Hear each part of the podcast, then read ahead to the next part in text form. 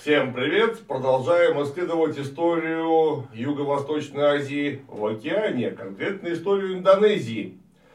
В прошлый раз мы остановились на окончании процессов политогенеза, об экономических предпосылках поговорили, о том, как начиналась, собственно, история на островах Юго-Восточной Азии. Ну теперь поговорим о том, что происходило в Индонезии к началу Средневековья, то есть о пятом, седьмом, восьмом веках. О первых государствах, в полном смысле слова, о которых мы имеем сведения сильно отличные от нуля. Сначала нужно будет сказать об общемировом контексте, в котором протекала индонезийская история, как часть, включенная в общемировой процесс. Вот у нас кончается большая античность, начинаются средние века, хотя, конечно, средние века это термин, который преимущественно применяется к странам Западной и Восточной Европы, но я предлагаю установить некую сквозную хронологию для понимания. Тем более, что Индонезия, несмотря на географическую удаленность, была более чем связана с регионом Средиземного моря неразрывными торговыми связями, которые напрямую влияли на то, что происходило Э, на границе Индийского и Тихого океанов. Итак, заканчивается большая античность. Начинается вот тот самый переходный период, названный э, темными веками.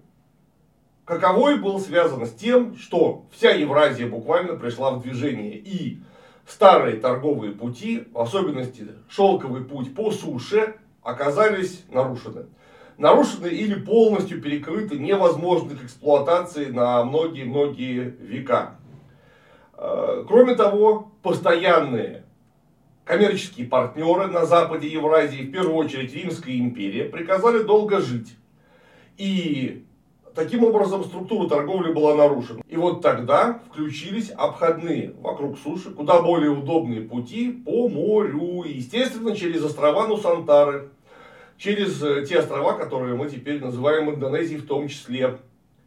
И они, естественно, включившись в э, столь выгодный международный обмен, принялись богатеть.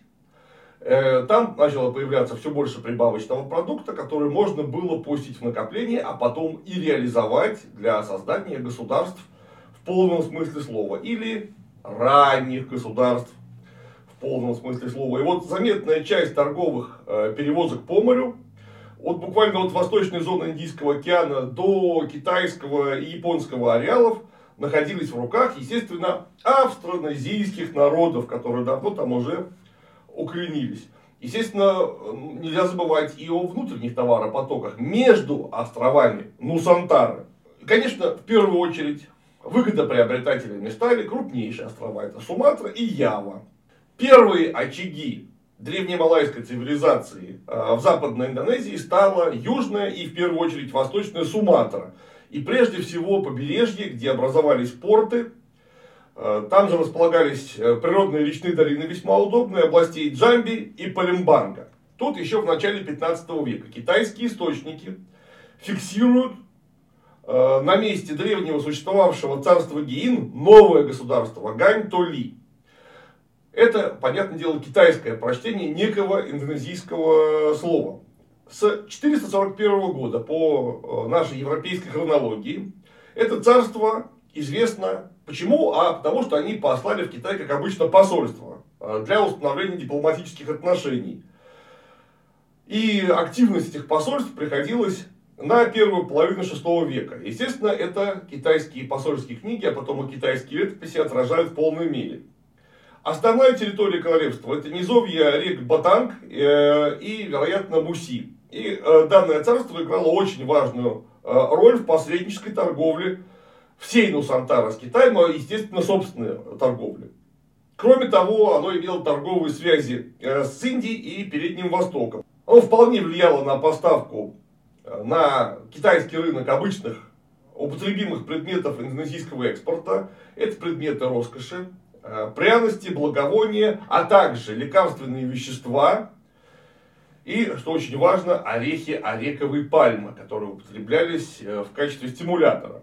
Мы знаем имя одного из первых царей, Радж данного государства с 454 по 464 год в источниках фиксируется имя Раджи Варанарендры. вполне очевидно, э, индийского происхождения имя, э, его тронное имя, как его звали по-настоящему на каком-то австронезийском языке мы не знаем. И э, придем, э, господствующей религией был индуизм, отправлялись культы брахманизма. При этом тесные связи с Индией, мы помним, что вся Нусантара являлась индийской культурной колонией, так называемой Большой Индии. Э, через некоторое время в VI веке там установился буддизм, или, по крайней мере, был широко распространен. Потому что с 519 года мы знаем монарха Раджу по имени Виджая Варман, который был, собственно, буддистом. Э, и с 6 века буддизм распространяется в Гантули настолько широко, что начинает господствовать. Наверное, это было связано с тем, что принятие буддизма способствовало расширению внешнеторговых связей. И постепенно Гантули подчиняет соседние, э, более слабые, более мелкие южно-суматранские княжества. Например, Погуан, которое тоже известно по китайским посольствам 60-х годов 5 века. Э, Погуан несмотря на э, относительно Гантули слабость, был экспортером чрезвычайно важных товаров. То есть куркумы и э, безаарового камня. То есть это незаменимые э, средства, употреблявшиеся как в производстве лекарственных, в китайской медицине чрезвычайно распространенных веществ, так и в кухне. То есть, первую очередь, это, конечно же, специи. Ну и до середины 6 века Ганьто-Ли это сильнейшее княжество всей Суматры. На основании чего формировались? Государственность и демография. Малайский этнос – это та основа, на которой строились все государственные образования и на востоке, и на юге Суматры, в древности и раннем средневековье. Малайцы двигались с Панданского Нагорья на центральной Суматре, и оттуда они двигались на восток, по речным долинам, и дальше по побережью на север, заселяя и Суматру, и ближайшие мелкие острова, а также территории, которые так или иначе были связаны с морскими торговыми путями. И на севере, и на юге Малакского полуострова. Также добирались они до э, Калимантана. И вот именно с этой этнической основой можно смело связывать возникновение самых древних э, княжеств, царств на территории Э, которые граничили через Зонский пролив э, с Суматрой, то есть на западе Явы. И вот на западе Явы что происходило в 5-7 веке? На острове Ява, это самый большой и самый плодородный э, остров, там располагаются крупные густонаселенные лесоводческие общины в речных долинах, которые, как мы описывали в прошлый раз, испытывают Э, процессы, схожие с греческой синоикией, то есть процессы слияния, где земледельческие общины, растительные системы подчинялись родоплеменной э, знати, из которой впоследствии выделяется личность царя, Раджи, что приводит к созданию аграрных государств. Власть монарха поддерживалась, освещалась э, жрецами-брахманами, основной религией там начинает быть индуизм в это время. И об этом нам говорят эпиграфические материалы, то есть материалы надписи, которые были найдены на данных территориях. Выполнялись они на санскритских языках и высекались на камнях. Собственно, только поэтому они до нас и дошли. Санскрит это официальный язык государства, деловой язык э, коммерции и естественный язык религиозных текстов. Также за нем издавались царские указы. И мы узнаем о том, что на территории Западной Явы в это время существовало государство Тарума, которое появилось не позднее последней четверти пятого столетия. Известны на данный момент четыре надписи, сделанные по указу Раджи Пурнавармана, тоже вполне очевидно индийское имя, который правил Тарумой около э, середины второй половины пятого века. Пурнаварман прославляется там как великий воин, а, чьи доспехи непроницаемы для вражеского оружия, искусные в уничтожении враждебных городов, неумолимый к врагам, милосердный к потомкам верных раджей и собственных а, подданных. Вот такой великий правитель. Одна надпись повествует об исправлении русла реки, которая впадала в Яванское море, и прорытии канала в современных метрических мерках 11-километровой длины. И вот в честь этого события, которое э, завершалось при присутствии лично Раджи, Пурнаварман пожертвовал тысячу голов крупного рогатого скота. Ну и там же есть символические изображения подле тех самых надписей, где изображаются следы ног самого Пурнавармана и следы ног его слона. Напомню, в индуизме, а также в буддизме следы ног это очень важный религиозный символ, потому что именно собственными шагами Вишну в брахманистской традиции измерил всю Вселенную, и поэтому отпечаток стопы Вишну – это священное изображение. Таким образом, Пурнаварман пытался некоторым образом причаститься божественности самого Вишну. Ну, впоследствии Будда также очень долго, до знакомства с греческой системой изображений, э, с культурной традицией, изображался очень часто в виде отпечатка стопы. Тоже вполне очевидно традиция, восходящая к вишнуизму. Если проанализировать содержание и форму надписей, мы сможем говорить о некоторых деталях, подробностях э, жизни и быта Тарума. Хотя об истории, уж положа руку на сердце, нужно сказать, этого государства мы знаем очень и очень мало. На самом деле практически ничего мы о нем не знаем. Но можно констатировать, что Пурнаварман это не просто Раджа собственной территории, но и завоеватель, покоритель соседних княжеств, э, среди которых он возвысился как верховный сюзерен. И китайские летописи, которые сообщают о посольствах в 5-7 веках, Э, говорят, что на Яве было не менее трех десятков самостоятельных э, государственных образований, которые рано или поздно должны были быть включены в состав более крупных владений, понятное дело, из которых самым крупным и значимым являлась Тарума. Пурнаварман в царстве Тарума это строитель, вот, э, канал, это очень важно, это торговая система и ирригационная система, основа ее. И, что очень важно, 11 километров прорыв по землям Явы – это огромные трудовые ресурсы, которые Раджа, как верховный правитель, только и мог бы собрать. Очень показательные и крупные жертвы, дарения в пользу э, брахманов. Э, значит, что как минимум два столпа было у того государства. Это Раджа, воин и брахманы, как э, жрецы, представители религиозной системы. Причем, в отличие от Индии, именно Раджа был представителем высшей джати, касты, как бы сказали индийцы. А в отличие от коренного индийского устройства, где брахманы, как правило, занимали высшую касту. Важную, важнейшую роль в религиозном, культурном смысле играл культ Вишну. Собственно, отпечатки ног, высеченные в камне, э, изображающие самого Пурнавармана, на это ясно указывают. Очень может быть, что Пурна Варман был не просто царем, но и исполнял некие жреческие, священнические функции, сочетая в одном лице и светскую, и часть духовной власти. Почему часть? Если бы он осуществлял верховную духовную власть самостоятельно, ему бы не нужно было дарить скот брахманам, которые все-таки выступали очень важной его подпоркой. В этом отношении э, Пурна Варман, это довольно типичный для Юго-Восточной Азии э, Раджа, такой деспот восточный, э, в ранней, конечно же, его форме. Очень вряд ли он обладал абсолютной властью, если сравнивать его власть с властью подлинных абсолютных монархов 16-18 э, веков в Европе. То есть, видимо, его властные полномочия были гораздо меньше. Экономическая и этническая основа царства Тарума. Что это?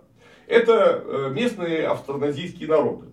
И это государство, как многие другие княжество Нусантары, э, как мы уже видели, восприняло и приспособило массу индийских культурных, политических реалий. Правящий класс государства Тарума заимствует массу черт из идеологии э, государства Гупта. Индийская крупная империя того времени. И в культуре, и в идеологии, и в искусстве большинство древних государств Юго-Восточной Азии в этом отношении ни Ява, ни Суматра а, не исключение. Вот яркой параллелью выступает Бабном, будущая Камбоджа, Камбоджа Деша. Там наблюдаются абсолютно симметричные явления.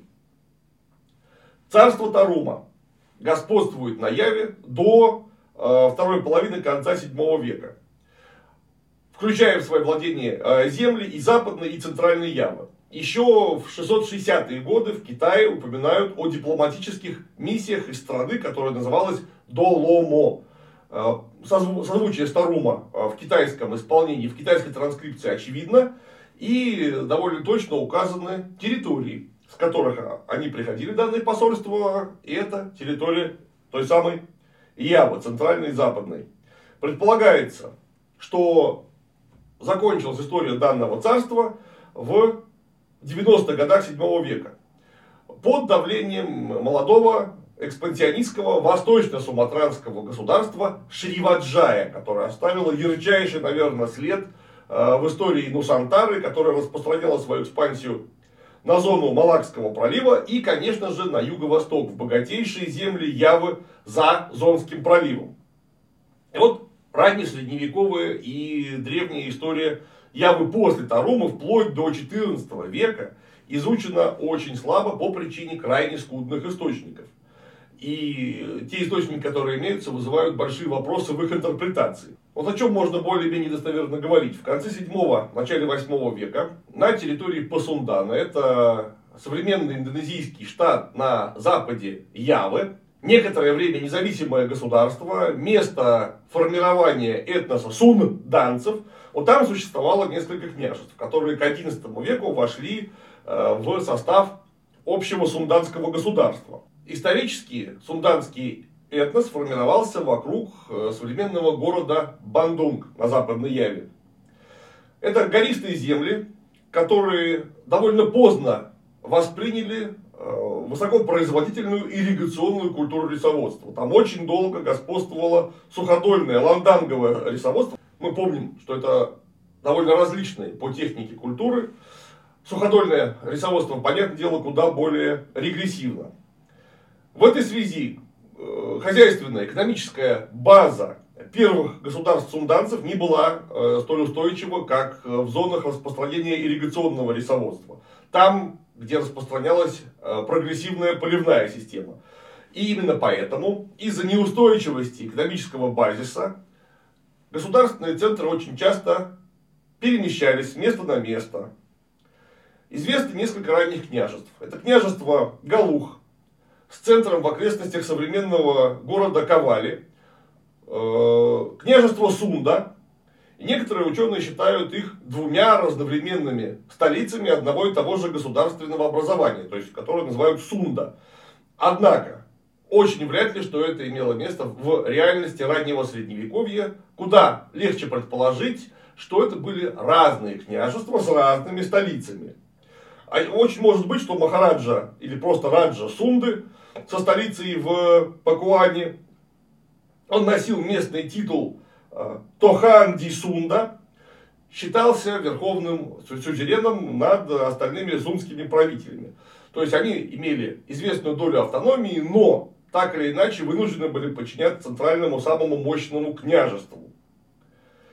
И основная территория данного государства находилась на западном берегу реки Читарум. Какова была политическая история Западной Явы в седьмом начале восьмого века? Вот об этом мы можем сказать э, крайне немногое. Примечательно, что она связана с именем э, известного по э, многочисленным яванским надписям короля Санджи. Сунданские источники, поздние записи о первых раджах Сунды относят Санджаю к роду правителей княжества Галух на границе Центральной Явы, где изначально властвовал его отец по имени Санна. Санну изгнали из княжества Галух, изгнал его некто Пурабасоро, то есть явился узурпатором, которого в итоге сын Санны Санджая одолел и вернул отцовский трон. Потом он стал зятем короля Сунды, основателем Пакуана, которого звали Тарусабва. И он наследовал ему, присвоив э, титул великого Раджа, Махараджа и тронное индийское имя Харисдарма. Это история, которая доносит до нас отголоски вот той самой э, внутридинастийной борьбы, слияния и, наоборот, раскалывания общинных союзов и конкуренции между княжествами Западной Явы. То есть мы сейчас не можем сказать, точно ли это было так, точно ли вот вся эта красивая история с э, отвоеванием отцовского трона у узурпатора имело место, или это поздняя трансляция каких-либо легенд. Ну, если это легенда, то более чем показательная. То есть там было очень-очень неспокойно. В первую очередь для правящего класса было неспокойно, а в связи с тем, что не такими богатыми были эти земли, и они вынуждены были постоянно конкурировать, прирастая или наоборот отдавая очередные плодородные земли своим э, соседям При этом такие полулегендарные сведения доносят до нас историю о древнесунском центре э, Кунингане, где правил двоюродный брат Санджай Севекарма, которому э, местная эпическая традиция приписывает огромные завоевания. Притом двоюродные братья сначала соперничали, потом вынуждены были заключить соглашение о разделе покоренных вассальных земель, таким образом установив ну, некий, некое подобие двоецарствия. По сунданскому сборнику древних преданий о королях, он называется Чарита Парахьянга, 16 века, то есть понятно, что на тысячу лет позже описываемых событий Санджая опираясь на собственные земли э, в Сунде, пытался завоевать территории к востоку в центральной и восточной областях острова Ява. Ну и, судя по раннесредневековым надписям, по данным эпиграфики, ему таки удалось установить правление в одном из центрально-иванских княжеств Матарам. Каковое название потом очень ярко прогремит в истории Нусантары, в истории Индонезии и вообще всего этого региона. Но это э, в более позднее время произойдет. Там он основывает новую династию. Ну и через некоторое время э, вот эти неустойчивые ранние сумские э, государственные образования стали объектом, во-первых, внутри государственной борьбы и результатом экспансии. В первую очередь из Шриваджая и во вторую очередь из поднявшего голову того самого уже упоминавшегося мною государства Матарам. Но точные сведения об истории данных земель до 1, 3, 11 века практически не прослеживаются. Что было с властью, идеологией, религией, культурой в Древней Таруме? Социальные верхи ранних суданских княжеств в своей религиозной культовой э, жизни, в обиходе официальной культуры. Также ориентировались на индуистские традиции. Какие именно? Мы понимаем, что индуизм как единая религия по сей день не существует. Хотя некие общие черты в индуизме выделить, э, выделить, конечно же, можно. Можно предположить, что они были не вишнуистами, а в первую очередь шиваистами. То есть поклонялись Шиве, соединяя данный культ с культом предков – и традиционным для данных местностей шаманизмом, что и составило основу религиозной идеологии вообще правящего класса данной территории. И другой она быть не могла, потому что для людей, которые еще совсем недавно начали уходить от рода племенного или, правильнее сказать, даже для данной местности родового строя, единственным способом рефлексии над реальностью, единственным способом осознания реальности был способ религиозно-магический. Вполне естественно, что и власть а, Раджи, Махараджи, царя могла быть объяснена только божественной волей. А, очень может быть благорасположением предков в том числе. Далее необходимо переместиться на территорию центральной и восточной Явы. В то же самое время, в 5-8 веках. К востоку от доминирования древнемалайской и древнесунданской государственности имелся другой центр, который в 5-6 веках освещается китайскими источниками. И там все так же существуют небольшие государственные образования. Э, очень трудно установимой численности. В данном случае источники разнятся, в любом случае это больше одного и возможно даже десятка. По данным китайских хроник, к 2, 3, 7 века в данных землях существовало не менее шести государств. Повторяюсь, только китайские источники об этом говорят, почти наверняка их было больше. Это в основном были государства именно яванцев. Еще в 430 году нашей эры китайцы говорят о посольствах и о подарках, которые прибыли из страны под названием Хелодань или Хелодо. С острова Шепо. Мы помним, что так э, китайцы называли Яву. Не могли они выговорить слово Ява, говорили они э, в искаженном виде транскрипцию Шепо. Вместе с подарками прибыло письмо от царя, который просил Китай покровительствовать ему в борьбе с какими-то соседями, возможно, весьма агрессивными. После этого последовало несколько э, посольств в зданию, однако после 452 года сообщения прекращаются. То есть, видимо, и посольств больше не было. Китайцы очень внимательно следили за такого рода мероприятиями. Э, известно только, что в данной стране побывал принц из Кашмира, из Индии, буддист Гунаварман, с именем которого предание связывает обращение всей местной знати в буддизм. То есть были они индуисты какого-то толка шиваистского, возможно вишнуистского, и вот они перешли в буддийскую религию. Одно из княжеств, которое упоминается на Яве во времена вот той самой Тарума, о которых мы уже говорили, это Дань-Дань. Вполне очевидно, это китайское слово, китайское прочтение некоего э, яванского слова. Откуда мы о них знаем? Из китайских летописей, которые говорят, что послы доставили императору благодарственное письмо, в котором э, все так же просилось о покровительстве и превозносились колоссальные заслуги императора перед буддизмом. Посольства из Китая в Дань-Дань отмечены в источниках в 531 и 670 годах. Главное занятие населения Дань-Даня, как и везде, это земледелие, которое основывалось, в отличие, например, от сунданских э, княжеств раннего образца, на уже нормальном поливном ирригационном рисоводстве. Ну, кроме риса, в Дагдане очень много чего выращивали, например, овощи, э, лук, также чеснок, разводили домашнюю птицу, разводили скот, преимущественно свиней и коз. Товары они поставляли на внешний рынок чрезвычайно важные. В первую очередь золото, серебро, сандаловое дерево и беталь. Золото и серебро, наверное, перевешивало многое из всего описанного. Понятно, что у такого государственного образования дела должны были пойти очень быстро и хорошо. Ну а в делах государственного управления, в делах идеологии важную роль, помимо Раджи, играли брахманы. Около Даньданя, судя по всему, к востоку от него китайские источники располагают княжество Пода и Поли. Или Поли, я, честно говоря, не знаю, как правильно ставить э, ударение. Причем конкретное местоположение государств, упоминаемых мною, расходится. Просто потому, что их очень трудно установить. Археология и эпиграфика дает, э, прямо скажем, разные сведения по этому поводу. Например, о Пода мы почти ничего не знаем, кроме очередного, очередных, прошу прощения, посольств Китая в 40-е 50-е годы э, 5 века.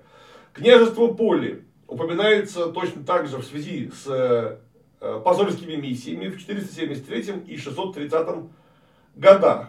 Причем не исключено, что Поли было связано не с Явой или не только с Явой, но и с цивилизацией острова Бали, которая была непосредственно иванской родственна. А, в этой связи китайские источники отмечают, что к востоку от Поли, ну, даже э, сходно с названием Бали, располагается страна ракшасов, то есть демонов, демонов-великанов, которая называется Лочха. Э, это может быть, можно считать восточной границей западной индонезийской цивилизации. То есть цивилизации в полном смысле слова, где уже есть поливное э, земледелие, где есть государство. И вот за ней начинается тот самый э, более дикий родовой строй, который не знает еще э, объединения в цивилизационные центры. Эти наблюдения придают смысл некоторым ранним описаниям Полли в хрониках династии Лян и Суй, то есть в пятом, последней четверти седьмого века, и буддийских паломников и миссионеров. В этих упоминаниях царство в Южном море отличается огромным обилием растительности, замечательным климатом, огромным населением с большой плотностью его и двухкратным урожаем риса, а также э, тем, что они разводят лошадей. Э, добывают кораллы, э, а также жемчуг, черепаховые панцири и производит хлопчатобумажные ткани. А также э, умеют производить драгоценную золотую и серебряную посуду, каковые и поступают в качестве посольских даров э, Поднебесную. И вот в 6-7 веках на Больших Зонских островах складываются несколько крупных государственных образований. Более крупных, чем мы упоминали ранее. На Яве этому способствовал процесс консолидации яванской народности вокруг центральных территорий. Здесь в VII веке возвышается царство, которое в китайских летописях э, получает, получает название Хэлинь. Это почти наверняка санскритское слово э, калинга в китайской транскрипции.